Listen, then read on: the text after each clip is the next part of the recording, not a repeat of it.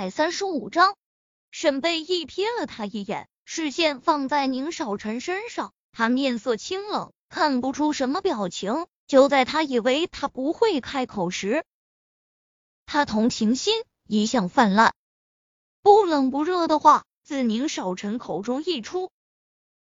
高文张了张口，还想说什么，人群里突然有人说了句：“台上来了，快看！”接着，众人的视线便落在了山崖下。我哥怎么样了？大队长最先上来的，高文跑上去就抓着那大队长的胳膊。你哥？大队长先是一怔，视线越过高文，落在了站在不远处的沈贝依身上，扯了扯嘴唇。我还以为那位小姐是伤者的妹妹呢，哭成那样，身上又全是伤，还被宁少臣护着，确实。不明所以的人都会这么认为。高文抿了抿嘴唇，低头掩饰着眼里的恨意。小姐，先让开吧，患者要送去医院接受救治。那位大队长将高文拉至一旁，并没有回答他的问题。沈贝依也被楚雨洁扶着走了过来。你好，警察同志，那个他有没有关系？那大队长转身，上下打量了下沈贝依，脸色明显缓和了许多。听刚刚下去的医生说，患者的头部受到了剧烈的撞击，目前还不好说。说完，对着沈贝依和宁少臣点了点头，便开始疏散围观的群众。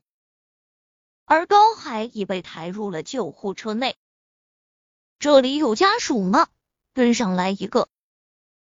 听到家属二字，高文先是愣了下，可是心底那股子心虚与害怕，让他根本在此刻没办法去陪高海，于是转身朝着救护车走了两步后，身子一歪，便佯装晕了过去。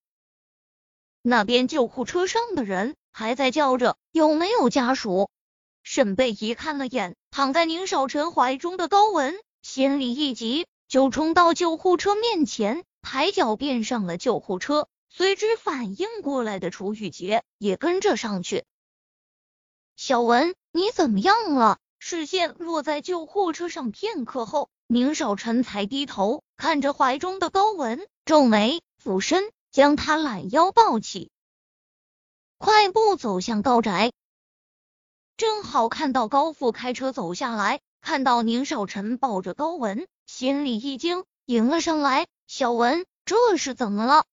宁少臣没回答他，抱着高文快速走回了高宅，将高文放在床上后，替他脱了鞋子，盖好被子。深邃的目光在他面上停留了片刻后，转身招呼高富出门。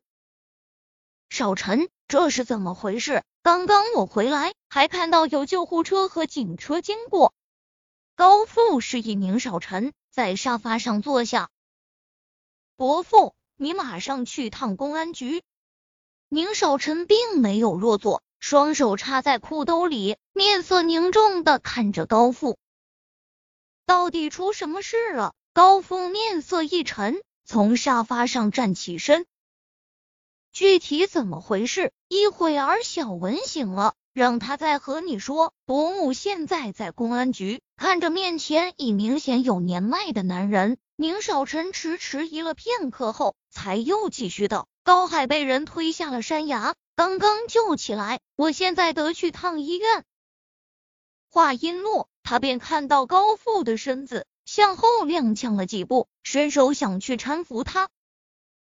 高富对着他摇了摇头，喉结滚动，双手握拳。我和你一起去医院。